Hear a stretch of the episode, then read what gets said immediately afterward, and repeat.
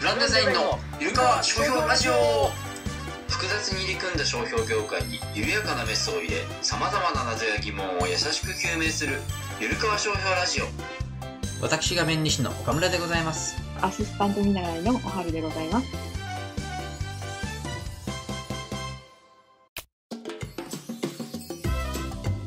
今、あの、おはるさん、沖縄にいらっしゃると。はい、沖縄におります。修学旅行ぶりの、高校の修学旅行ぶりの沖縄でおります。さっきちょっと話した、収録前に話したところを棒読みで言っていただきました。修学旅行ぶり。修学旅行で沖縄いいっすよね。そう修。学旅行の時は、本当にうんまあ修学のための旅行なんで、はいはい文字通りねはいそうそう、がっつりしたんですよ。はいはい。だから本当にブラブラ出回ることもなかったんですけど、う海と帰らないものなんですか？修学旅行だと。海、あ、それがうん長野から沖縄のその修学旅行はうん台風をこう外すために2月ぐらいにするんですよ。さすがに2月は入らないよな。そう高2の高2の2月とか、うん、もう台風が絶対来ないであろうリスケとか絶対に起きないであろうんうんう時期を狙うっていうのが結構定番でうん、4月とかでもいいんじゃない？ダメか。5月とか。暑すぎんのかな。5月とかはまた、あの長野県の場合は山登りのイベントがあるんですよ、学校で。あそことぶつかるからやらないと。そう 別に。そこは調整可能でしょ。ええでも足腰鍛えるためには山登り必須なんでああ、なるほど。はい6月は梅雨だし、す。そうそうそう。7だから月。結局、そうか、そうか、そうか。結局2月か。2月ベストになってくる。そいや、で、どうですか？今は、その、それ以来の沖縄ということですけど。う。うん。なんか、うん多分当時からもううん何年も経ってるんで、はいはい。あれなんですけど、はい。すごい、うん。あの、いろんな、うん。あの、お店、はい普。通にあって、もう閉めるなって思いました。あ、いろんなお店が普通にあってっていうのをめっちゃ貯めて言ったんです。なるほど。はいはいえ、し那覇、那覇ですか？た。そうです。うん拠点は那覇。はいはいはい。拠点那覇だけど、いろんなところにプラプラしに行く。はいはいはい。あ、何もっと、なんていうか、ものがないと思ったんですか？多分、その修学旅行の時にはいはいはい。見た沖縄と全然雰囲気変わってますね。えー、え修学旅行の時もでも那覇に行ったわけでしょ？那覇行ったけど、うんうん私は見てなかっただけかな。ああ。こんな感じだったかな。離島とかも行ったんですか？修学旅行の時は。修学旅行の時は行かなかったです。あ、そうなんだ。なんかあの、竹富島ってあるじゃないですか。はいはい。あそこ、僕行ったことあるんですけど、うん。あそこってもうなんか、いわゆるザ沖縄みたいな雰囲気で、道路がないんですよね、まず。あ、ないことないか。道路はあるけど、なんかう、ん土みたいな道が、はいはい。コンクリート舗装されてないってこと。されてる部分もあるけど、全くされてない部分も結構あって、民家の。周辺とかは。はいはなんか、牛が歩いててみたいな。い。うん。うわーみたいな感じ。それこそあの、ちむどんどんの朝ドラの、あー、見てないんだよな。あ、あ、すいません。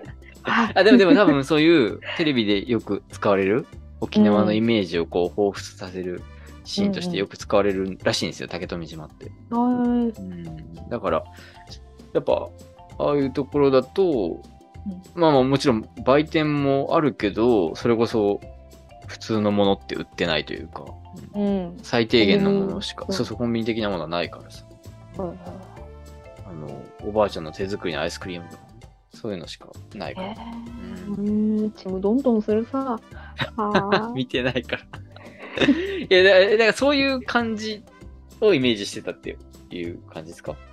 いや、あそうそうでもない、そそうでもないうで。はないんですけど。あ、でもチームどんどんをイメージしたのね。いや、うん、違う。あ、違う。あ、違う、そうか。昔いた沖縄のその修学旅行の時のイメージをしてたんですね。なんか国際通りは、はいはいはいはい。私が、うん。その修学旅行で行った時の本当にそのまんまな感じなんですよ。今でも。あ、じゃあそこ土は。産店がうん。並んでるみたいな。うん。じゃあいっぱいあるんじゃないの？郊外とか行くと、うんもうパルコとかイオンとか普通にあるし、あー、なるほど。うん、住めるなって、うん沖縄また来ようと思う。はいはいはい。移住はないんですか？えー、移住全然ありですね。僕も考えたことありますけど、何回も沖縄は。沖縄？へあーありーますよ、移住。うん。結局、あの、現実的には厳しいかな、みたいな、しょうもない理由でやめてますけど。今とかはいいと思うんですけど、うん。真夏に行くとなんか本当に暑すぎて、ああ、外に出れないらしいんですね。出ないですようね。ん。それでもう、みんな沖縄の住人は車を使って移動してて、うん。だからすごい渋滞があるとか、はいはい。うん、本当に出れないレベルだとか言うんで、ねそういうの東京そうそうそうそうそう。で、今はどうなんですか？何してるんですか？行って。え？え？いや、沖縄、観光、いや、さそうなの いや仕事では、あ、仕事ではないってことですね。あ、仕事ではないです。はいはい。あ沖縄ちょっとブラブラしてますっていう話でございました。なんか買ったりとか、りそれ離離島は行ってないの？離島めちゃめちゃ行ってます。あ、あめちゃめちゃじゃないか。うん。その、それこそ台風の時期はいかぶって、今まさにね。でも、うん。そうそう、波が揺れる、波があるとうん。結婚になるんですよ。あ、そうかそうか。そう、だから狙った日に、うん例えばそれこそ今日とかも、本当だったら行こうと思ってたんですけど、うん。もう行きの船しか出なくて、帰ってこれませんってなったんで、じゃあキャンセルしますそらそうっか。すね。そらそうっすね。帰らずにどこにみたいな。え、それ何島に行こうとしたんですそかれはうん。赤島っていう島、えー、そういうのあるんですね。知らなかった。ザ、ザマミ島とかっていうところがある。いや、わかんないですね。ザマミ島とか赤島っていう、うーん。ちょっと塊になってる島うんあって、那覇付近のにある。港から高速船だったら50分、うん。で、フェリーだったら90分とかで行ける島なんですよ。うーん。だから全然日帰りとかもできて、はいはいはい。ビーチがすごい綺麗っていうんで、えー、そうなんだ。そあ、いいっすね。なんか、なんとなく離島ってこう、宮古島とかさ、石垣島とかの方の離島じゃないと綺麗じゃないのかなってイメージがあったけど、う。うんう那覇から近いとこでも綺麗だったら全然いいっすね。僕、社会人1年目、一年目の時、8月に働くじゃないですか、普通に。うん。それで絶望した記憶があって、もあの、それまでって、学生じゃないですか、うんずっと。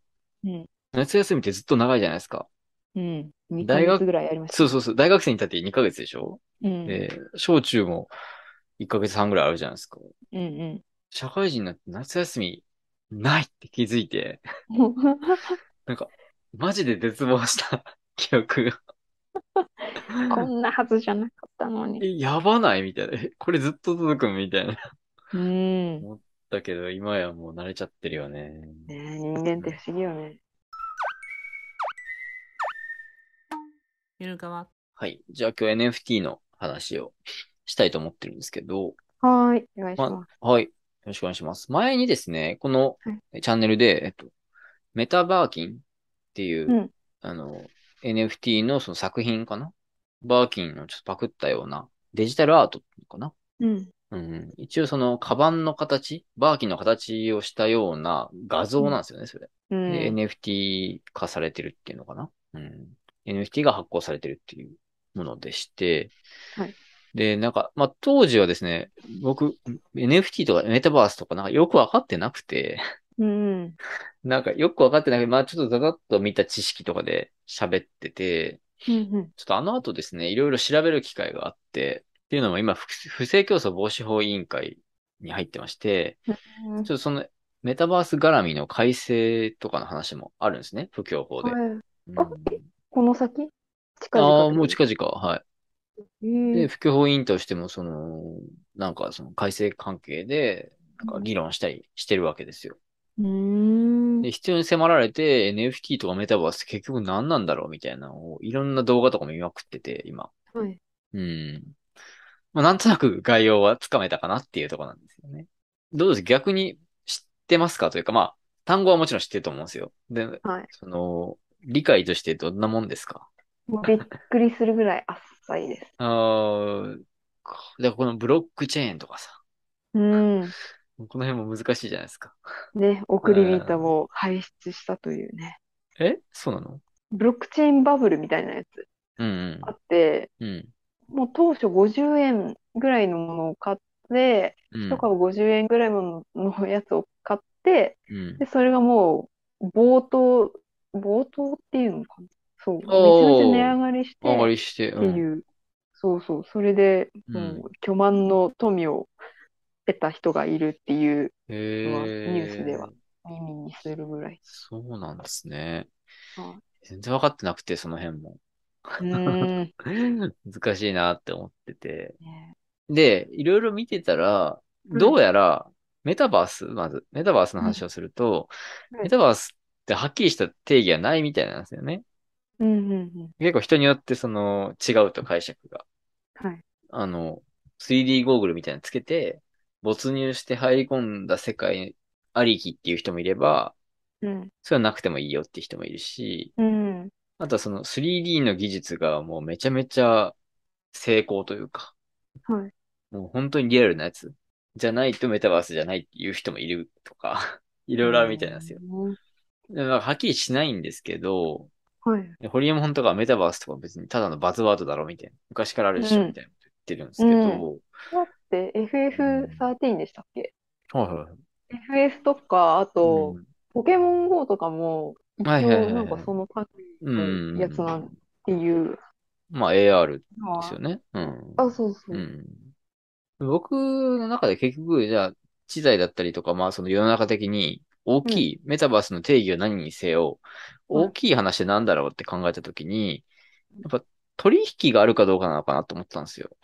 うーん。あの、取引があるか要するに、はいえっと、まあ簡単に言うとゲーム空間みたいなところがあって、そこでゲームをするっていうのは今までのゲームですよね。はい。で、それにプラスして、そのゲームとかのその仮想空間の中で、うん。なんかアイテムを買うとか、うん。コンサートを聞くとか、うん。そそんなのがメタバースなんじゃないかと思ってまして、うん。あの、メタバースの中でも重要なところ、その今までにない世界という意味で、はいリアルな世界で消費活動、そのなんか買ったり、サービスを受けたり、お金を払ってっていうのが、デジタルだけで成り立つっていうところがうん、非常に重要で、あの、我々知財をやってる人間としても関わってくるところなのかなと。で、えーまあ、例えばその、今まではリアルの場所でしか売ってなかった、まあ、ハイブランドのビトンだったり、まあ、あとはナイキの靴とかが、デジタル空間だけで成立するブランドバッグだったり、ナイキの靴とかがあるわけですよね。で、それを買うということですよね。で、うん。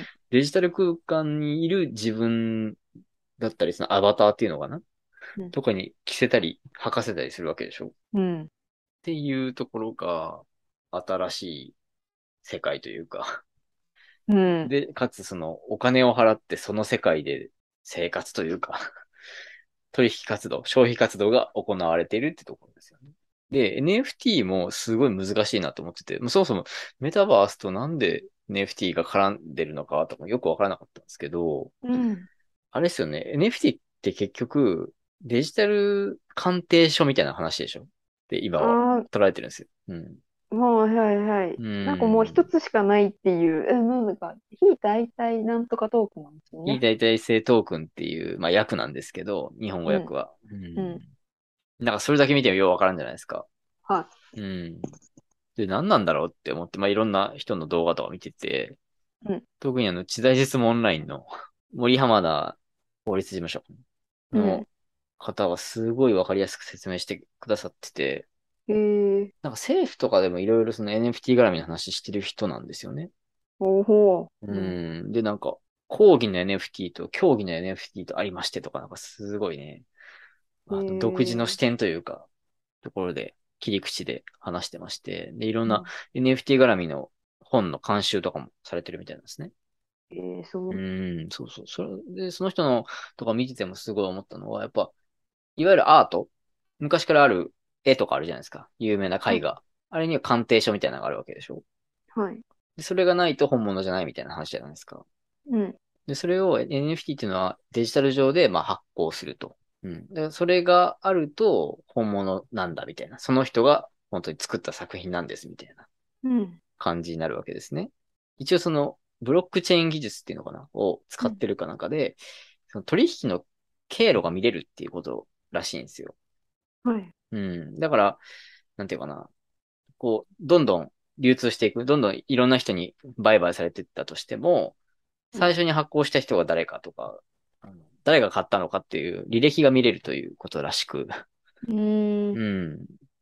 うん。だから、なんか偽物じゃないみたいな風に捉えられているようなんですけども、てか、そういうための技術なようなんですけども、ただ結局それって誰でも発行できるから、あ、何をですか？あ ?NFT。NFT を。誰でもっていうはいかその、普通なんか作品を作るじゃないですか。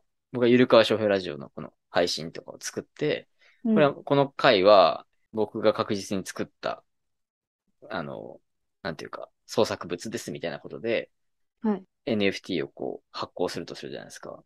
うんそ。れは僕がはこの回の、ゆるかわ商標ラジオの今回の回の配信は僕が確実に作ったみたいな証明書ができるわけでしょはい。まあ、それはそうなんですけど、仮に何にもイルカは関係ない人が、うんあの、この回は、このイルカ商標ラジオのこの動画は、あの、僕が作ったものですって言って、NFT を発行するってこともまあできるっていうことなんですよ。ほだから、著作権を持ってても持ってなくても、うんなんか鑑定書、これは僕が作りましたって言って鑑定書って言ってだ出せるわけなんで、う。ああ、嘘なんだけど、それが本物になっちゃう。うん、なんか本物っぽく見えるっていう。だから、えっと、もっと、えー、元々の話ですると、例えば、誰かのゴッホの作った絵画を模写した人がいて、で、これは、あの、えっと、本物の絵画なんですみたいな NFT を発行したとして、それが偽物なわけじゃないですか、本当は。でも、なんか、本物っぽく見えるじゃないですか、鑑定書うん。発行したら。そんな話なのかなと思って。だから、メタバーキンも、はいあの、当時話したメタバーキンも NFT が発行されてるんですね、あれは。エルメスが発行したわけじゃないですよ、あれは。うんうん。関係ない人がやってるんですよ。だけど、えっと、あたかもエルメスが発行したかのように見えるじゃないですか。うん NFT っていうそのデジタル上の、なんていうんですか、えー鑑定書みたいなのがついてますよってなったら、はい本物っぽいから、そういう風に見えちゃうと。で、あれ確かニュースサイトも、エルメスとメタバーキンを作ったアアーティストが、はいなんかパートナーシップを組んだみたいなえー誤報があったらしいんですね。あ、誤報なん怖っ。で、実は全然関係なくて訴訟になってるんですけど、アメリカで。えだからなんか、NFT とかって本物っぽく見えるけど、実は全然そうじゃないこともあって、あ、めちゃめちゃこれって難しいなって思って、結局思ったって話なんですけど。うん。うん。うん。まあやっぱり新しい概念すぎて、そうそうそうそう。考え方とかは、まあ法律なんてもちろん追いつかないっていうう。ん。なんかでも本物っぽく見えるがゆえに、うん。そういう詐欺的な話も増えそうだし、うん。知財の訴訟とかその事件も増えそうだなと思う思うんですね。おある意味、はいそうそう、ある意味その著作権者じゃない人がうん。NFT 付きの、えーこれ動画ですとか、えーアートですとか言って販売とかしちゃうと、なんか本物っぽく見えて高値で買っちゃったりとか、あり得るわけじゃないですか。うんうん。だから本本質やっぱ分かってないと きついんだろうなっていうふうに思うわけですね。うん。うん。うん。っていうのが、あの、NFT とか、なんだ、メタバースとかの、今の時点の僕の解釈っていうところでございます。はいはい。はい。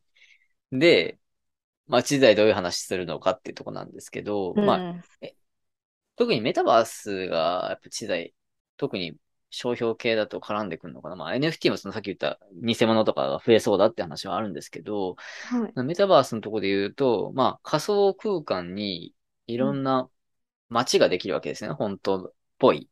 うん。で、例えば、えー今の渋谷をこう再現したような街をメタバース空間上に作るみたいな話とか、はいはいまあ、そういうのがあるわけですよね。うん。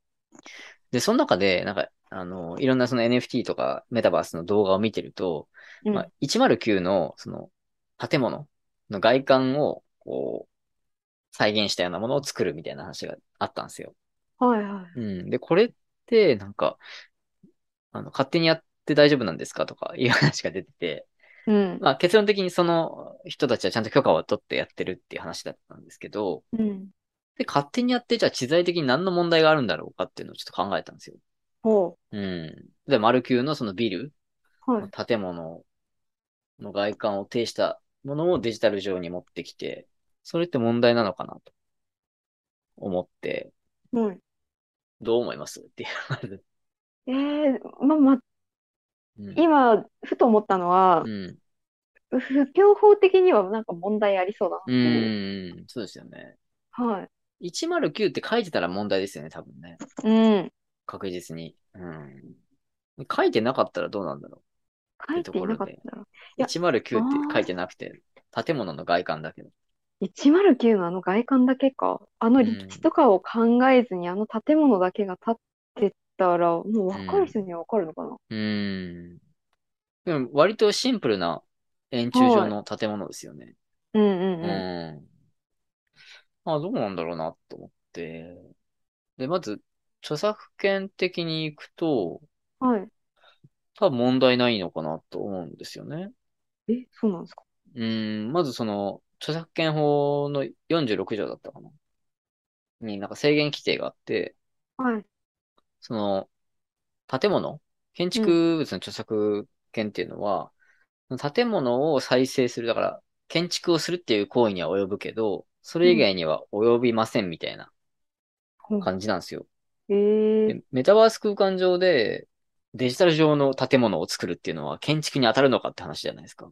うん、当たらないな。うん、当たらないだろうなと思って、はい。まあだから著作権多分大丈夫なんだろうなとか、うん。そもそも円柱状の建物の著作権あるのかっていうと、著作うん。権ってなかなかああいう建物とか実用物って発生しにくいので、ハードルかなり高いのでうん、そういう意味でもまあ、ね、ないのかなっていう。あのエセ著作権事件部でともりさんとも話した話に繋がったんですけど、うんうんうん、まあ、著作権大丈夫なのかなっていう気はしてるんですねうん。で、次、不況法ですよね。うん。はい。で不況法だと、まあ、その建物だけを見てかなり、えー、や建物が有名で、その外観が。うん。その建物だけを見て、あ、これあの109だなぐらいのレベルまで行ってれば確かに、不況法の2条1項1号とか2号とか、うん。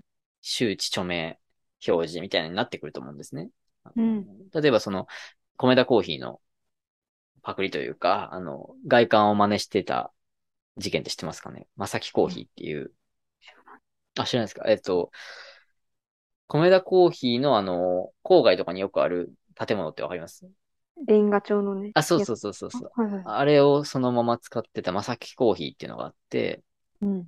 うん。なんかあれもともと確かね、米田コーヒーのフランチャイズを申し込んで、はい。だから米田コーヒーそのものを作ろうとしてたけど、うん。フランチャイズの許可が下りなかったかなんかで、そのままなんですけど、外観は。内装も。うん結果降りなかったから違う名前でやってたっていう事件で、まさきコーヒーなんで全然名前違うんですけど、はい。あれは、あの、差し止め認められたんですね。まあ、それにちょっと近い話なのかなとは思っていて、まあ、あの、ゲームだったらそこも問題ないと思うんですよ。あの、2条1項1号とか2号とかって、うん。やっぱ、えっ、と、商品と表示って言って、その商品とかえ営業っていうのを守るものなので、はいなんか取引がされてなければ、ゲーム上でそこで、なんていうか、なんか買い物をしてとかがな、なければ問題ないと思うんですね。ただゲームの中に使ってるだけなんで。ただ、そのメタバースだから、いや、さっき言ったのは、その仮想空間の中で何か取引、買い物をしたりするわけじゃないですか。例えば、うん。丸級の建物だったら、その服のリアルなものでもいいし、リアルな服も買えるし、その、何画像の服っていうんですかはいはいはい。アバターが着る用の服とか、カバンとかを売ってると。そうなった時にはやっぱ、出所の混同みたいな話が出てくるわけじゃないですか。うん。うん。だから、その建物の外観がかなり有名で、あの建物の外観だけ見ただけで丸級ってわかるレベルだったら、21号、1号、2号あり得るのかなと、さっき、まさきコーヒー、米田コーヒーの戦いのように思ったんですね。でも、その、あの建物の外観だけ見て、そのレベルじゃなければ、うん。セーフになるのかなと、なんて思ってたわけです。難しい。難しいかな、これ。さすがに。えっと、うん。建物そのものが別に存在する空間、なんで、その NFT の仮想メタバース空間？あ、メタバースうん。の仮想空間だったら、そうのん。問題ないけど、っうん。ていうことか。結局その、なんていうかね、えー、そうですね、ゲームとかだけで、中で楽しめるだけ？で、はい。何にも、その中で取引がなければ、あの、多分不正競争防止法のさっき言った2条1項1号と2号ってやつ、出所の混同とか、あの、はい著名な表示とかを、あの、規制するっていう法律にはかかってこないと思うんですけど、あの、結局その建物に、た仮想の建物に入って何かを買うっうん。てなると、さっき言った規制の対象になってくるんだろう、だろうなと思ってるんですよ。うん、うん、うん。それはなんでかって言われると、結局二条一項一号に関しては出所の混同っていうのをあの規制する法律じゃないですか。はい。で、えー例えばさっきの米田コーヒー、正木コーヒーに関しても、まあうん名前は違うんだけれども、両方とも飲食店、カフェをやってて、で、あれですよね。外観が一緒で、内装もかなり近いとうんいうところで、もしかしたら系列店なんじゃないかなって思う可能性があるというところが要件ですよね。うん、ううん。で、それを満たすってことで、えっと、まさきコーヒーは差し止められたわけなんですけど、それメタバース空間でやったとして、で例えば、あっちに戻しましょう。えっと、米田コーヒーの、うんでも米田コーヒーだと飲食になっちゃうからな。ちょ、ちょっと、メタバース馴染みにくいな。だから、マルキューでいいですよ。マルキューの外観だけあるとするじゃないですか。はいで、外観だけあってゲームをそこでするとするじゃないですか。うん何にも物は買えないっていうことになると、別にその建物を見て、あ、マルキューとなんかつながりがあるのかな、系列店かなと思って買い物をするわけじゃないから、ん。うん。別に出所が混同するとか何もないわけですよね。うん。でも、えっと、その仮想上のマルキューの建物を見て、何かを買う、服を買うとか、仮想上の服を買うとかいう場合は、あ、これマルキューがやってる店なのかなって思って商品を買ったりするわけじゃないですか。うん。これって、出所の混同起きてるんじゃないかっていう話でしょ？起きてますね。うん。だから、やっぱ問題になり得るのかなと思って、そそういう意味で取引があるかどうかがかなり重要なのかなって、あの冒頭でも言った話なんですけどう、ーん。うんめちゃめちゃ複雑ですね、これ話は。あれですか腑に落ちました。おー腑には落ちました。うん。まあ、ただ結局今の話って、マルキューのあの建物だけを見て、うん。本当にマルキューと思うかどうかみたいな話につながるんですけど、そこがなければ結局規制されないですよね、今の法律だと。うんまあ、建物自体がめちゃめちゃ有名だったら、その判断とかうん。出やすいだろうけど、うん。なんかありますか？建物だけでわかる？まあ、米田コーヒーは結局、あの、米田コーヒーを仮想空間上でやった場合って話もあるんですけど、はい。仮想空間上でカフェってちょっと想定しづらいので、うん。私、さっきあのお話聞いてはいるときに、うんもうパッと思い浮かんだのが、うん。あの、舞浜にある某うんテーマパークあるじゃないですか。おー、あの、TD ランド。はい、あれティーランドのうんシンデレラ城とか、あー、なるほどね。はいはい、はいはい結構、まあ、有名だし、はいはいはい。わかるじゃないですか。映画とかでも冒頭シーンでも、そのシルエットだけで出てきたりとかするじゃんあー、なるほど。うんうん。確かに。でそれを勝手に作った人がいて、うん。で、そこで、そこに入れば、何らかの作品が見れますみたいな。うん。うん。かドレスが買えるとか。はいはいはいはい。なるほど。うん。確かにね。だったら、もしかしてこれ、ディズニーがやってんのかなみたい思いますよね。な。なるほど。めちゃめちゃいい。え、え、いやいや、あいい例だなと思って、すごい。いい例でした。よかった。いやいや、いや僕全然いい例が思いつかなくて、なんか、いえいえいえ。うん。なんか、マルキューの建物じゃちょっとね、とか思いながら。うんうんうん。うん。ありがとうございます。いえいえ。はいで、なんかその NFT のいろんな話とかメタバースの動画とか見たときに、うんまあ一応その、それらの専門家の人がその動画で出たりするんですけど、はい。だからさっきのマルキューの話とかは、やっぱ肖像権がとか言ってるんですよね。肖像権、へえ。はい。あの、まあまあ、肖像権的なものっていう理解なのかもしれないし、別に上げ足を取りたいわけじゃないんですけど、うんうん。肖像権ってないんですよね、そういう建物には、基本的に。ううん。だからそこは違うんだろうなと思ってて。あえ、待って待って。うん肖像権って人に発生するやつですよね。あ、そうそうそうそう。はい。うん。そもそも肖像とかを守るのは、法律上にはなくて、判例上ですね。うん判例上ある権利なんですよね。うん。でもそれ人格権由来だと言われているので、人にはあるけど物にはないっていう、今の最高裁の判断だとそうなるんですよ。まあそこから考えると、そのマルキューだとか、うんシンデレラ城とか、そういうに肖像権とパブリシティ権はないということになってくるんですね。今の法律だと守りきれないんですよね。そうですね。はい。それはあります、ね。うん。まあ、法律もきっと変わっていくんだろうな。結局周知だとかそういうところが必要になってきて、うん。で、あの、不況法の2条1項3号ってところに、はいあの、商品形態っていう、商品形態の模倣はダメですよっていうのがあるんですね。うん。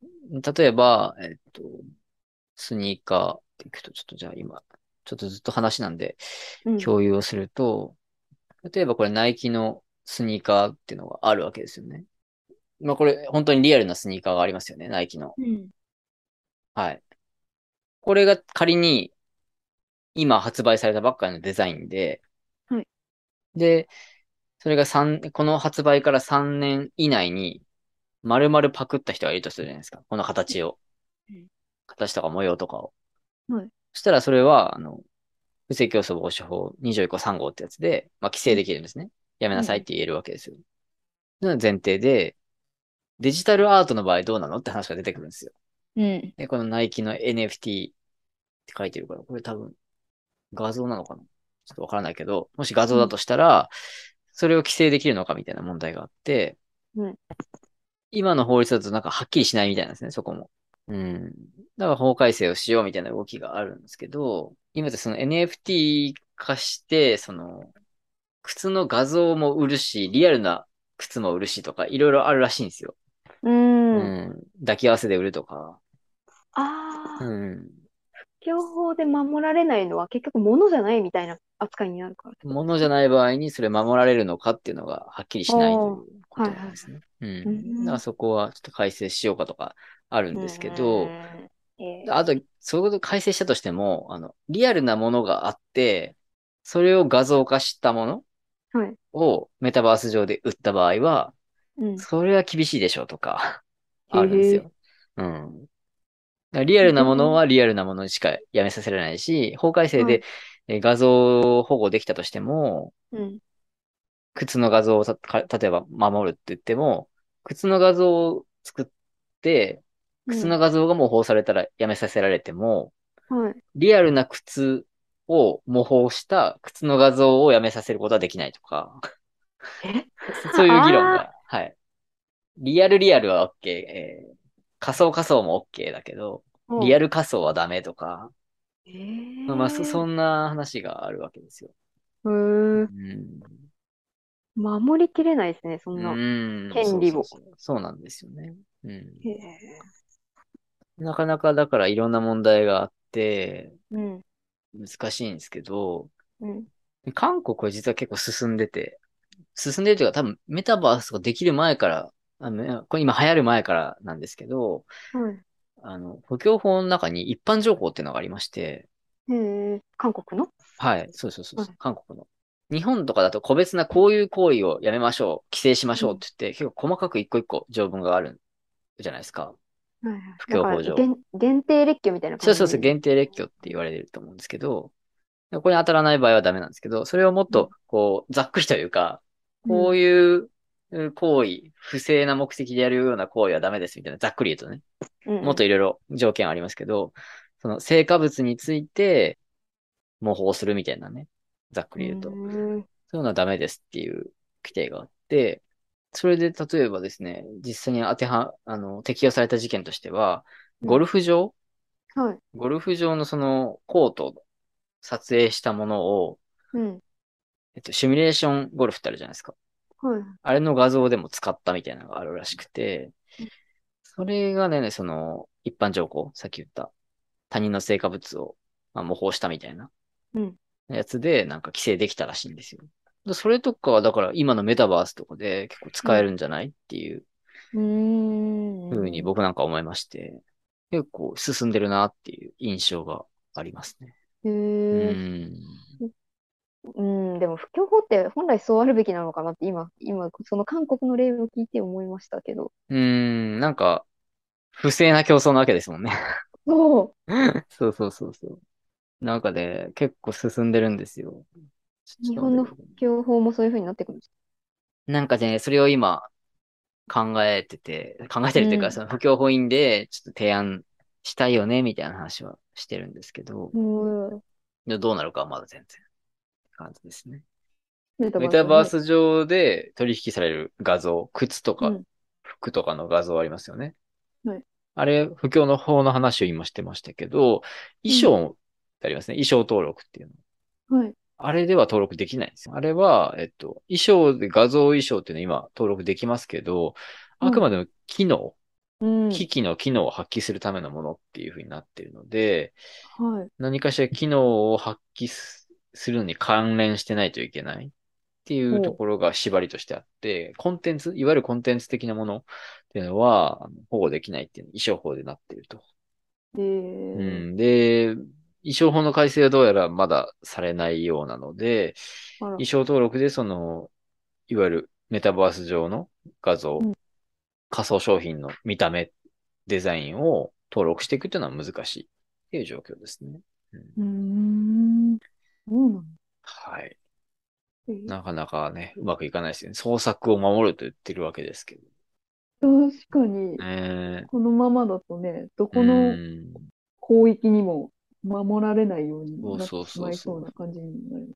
一応著作権で守れる余地はあるとされてるんですけど、うんうん。それもなんか、えっと、画像から作ったものが芸術というか、あの一応美術の著作物と評価されればうんうん。いけるということで、逆に実用品を、えー真似して、そのメタバース上の画像にした場合は、著作権なかなか難しいんじゃないかと言われてますね。へーそもそもその実用品、リアルなものを著作権で保護するっていうのは、めちゃめちゃハードルが高いとされてますので、それをだから、リアルに著作権がないのに画像にはあるっていう解釈にはしししにくい、なりにくいわけですね。うん。うん課題、うん。なんて言うんでしたっけ？もう本当に拡張しちゃいますもんね。そうそうそうそうそう。もともとないものを拡張ってしようがないので。うんうんうん。ということなので、やっぱり不況法で韓国みたいな一般条項っていうのに、を日本でも作られることを期待するしかないのかなっていうふうに思ってますけどね。じゃないと全全然ね、日本は魅力ないっていうふうになっちゃいますからね。ね。はい。うん。ということでございました。メタバースとか NFT とか、今うんめちゃめちゃ高くなってるじゃないですか。このニュースにも出てるけど、1700万円のレア、はいはいはいはい。レアもの。うん。何なんでしょうねって感じですよね。正体は。は ようわからんですよね。い。うん。きっと、うん。物体がないうん。ものでも証明書はあるっていうのが NFT。まあそんな感じですよね。うんうん。はい。なんかもう正体がわからんですよね。なんかいまいち。うん。掴みきれないというか。うん。まあでも、僕の理解としてはさっき言ったような、履歴がわかる電子上の鑑定書っていううんうんうん。理解をしてます。これか。原告は本当のゴルフ場ですね。で、被告はスクリーンゴルフって書いてある、あの、シミュレーションみたいなやつですね。うん。うん。そっか。だから、これは著作権的には難しかったみたいですね。うん。えー、原告がゴルフ場を運営してて、はい。著作権はゴルフの設計者にあったと。うん。だから難しいってことですね。うん。うんしかし原告の不況法、うん、そうですね。相当な投資や労力により作成、維持された成果だと。うん。で、経済的な利益を侵害するみたいな。まあ、結構ふわっとはしてますよね。うん。民法の不法行為みたいな話ですよ。だから。何をもって不法行為みたいなんて、はっきりしないじゃないですか。ほどうん。そこででもなんか争おうと思えば争えるし、うん。差し止めまでできるっていうところが、民法の不法行為との大きな違いなんで、うん。うん。まあそういう話ですへえ。ね。うん。で、かなり進んでて、韓国、これ以外にも、うん。その商標の出願の時に指定商品とかあるじゃないですか。今まで言ってきてる。はいうん商品を指定していくわけですけど、日本だと、その仮想靴とか、仮想服とか無理なわけですよ。そのうん東京庁の審査が認めないんですね。仮想だから。うん、はい。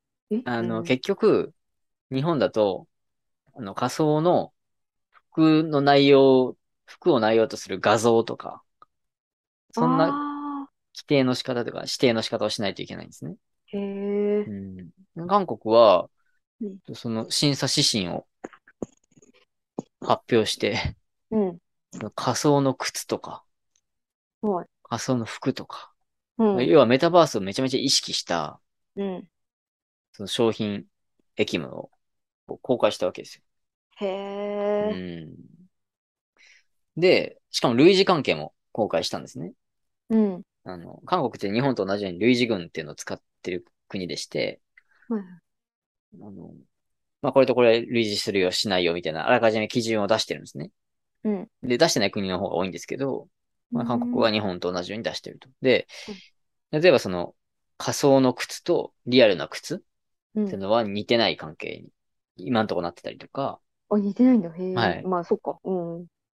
仮想の服と仮想の靴も似てないとかね。はい。だからそういう、まあそれがいいかどうかは別として、とりあえずそういう基準を出したと。で、そっからの運用変更は、あの、新決とか判決の蓄積を待つっていうことらしいんですよ。へえ。なんか、その似てる似てないの基準が正しいかどうかは置いといて、うん。試みとしてめっちゃ動き早くないですかっていうとこで、うん。だから日本だと全然そこまで行ってないから、うんなんかすげえなって思うところなんですよね。なんだろう、国民性？まあ、それはあるみたいですよ。うんやっぱうんすぐに変えるみたいな意識はあるみたいですへし。あとはやっぱもともと国内市場にあんまり期待期待してないっていうのが多分あって、韓国って。うー。うんん基本国際的じゃないですか。なんか、コンテンツ一つとっても。うん。アイドル一つそうそうそうそうそあと、電子機器にしろ。う。そうそうそうそうそう。へえ。だからやっぱり世界目線で見てるんだろうなってすごい思うんですね。こういうのとか見てると。ううんんこういうの見るとなんか出願したくなる外資系企業いっぱいいると思うんですよね。確かうに。ん。しかも、韓国でうん。洗顔うん。権っていうんですか？うん。もう出願日ゲットしとけば、あと窓プロで出願して、うん。うまいこと権利取れるってことですよね。それはね、結局各国、各国だ、例えば韓国で出願登録して、それに基づいてはい。まだプロで日本に入ってきた場合は、うん。日本では結局この仮想衣衣類とかは認められないので、も仮想靴とかダメなんではい、拒絶理由来ますね。ら。うん、拒絶通報来て、あの、補正しなさいって言われちゃいますけどね。うーん。まあでもなんか、こういう NFT とかメタバースとかに力入れたい会社だと、韓国ちゃんと指定しとこうかとかなりそうですよね。ちゃんと出願しとこうかとかね。うんうん。っていう、韓国政府としても、はい。そうそうそう。誘致できますよね。ね。うん。もう法が守られるんだったら、ね、って話が、韓国いいよねってなりそうなんで、うん。訴訟も起きやすくなりそうですしね。うん。という話でございまして。まあ日本としては追随、追随していかないといけないだろうなとは思うんですけどね。う。うんん NFT とかメタバースについて、現時点での僕の解釈とか、雑感というか、いろんな事例とかを踏まえたところを残しておきたいっていうのもありまして、うん。うん、ちょっと紹介しました。ゆるかわお送りしてきましたブランデザインのゆるかわ商標ラジオ。この番組では皆様からのご依頼を受け付けております。番組に関する感想、激励もお待ちしております。コメント欄、ハッシュタグ、ゆるかわ商標ラジオをつけてツイートしてください。このままずっと明日にならなくたエンディング行きましょう。はい、お願いします。はい、お願いします。えっ、と、あれですね、この間、e パテントの野崎さんが、はいあの e パテントにの YouTube 番組やられてるんですけど、うんそこで出演した方々、総勢何人なんだろうな ?100 人ぐらいそんなに？うん。いや、多分出た人はもっといて、はパーティーを開くって言って出てくれた人、い。へえ。みんな招待して。はい。で多分100人近く集まってて。怖い。ね、六本木でやられてて、まあ僕も誘われたんですけど、ちょっと僕はね、あの、家の事情で参加できなかったんですけど、はい。うん、あの、ただですね、内田さんという方、内田さん、はい。はい、ゆるかわ商標ラジオの T シャツを着てってくれたんですよ。宣伝隊長。そうそうそうそう。いや、でもこれ全然ね、本当にこっちから頼んだわけじゃなくて、着ていきますって言われて、宣言されたんですね。そうそう、え、で、ああの、そもそもなんですけど、あの、はい内田さんと喋ったきっかけって、もともと知ってたけど、ツイッターとかで、うん。あの、江戸切子っていう、うん。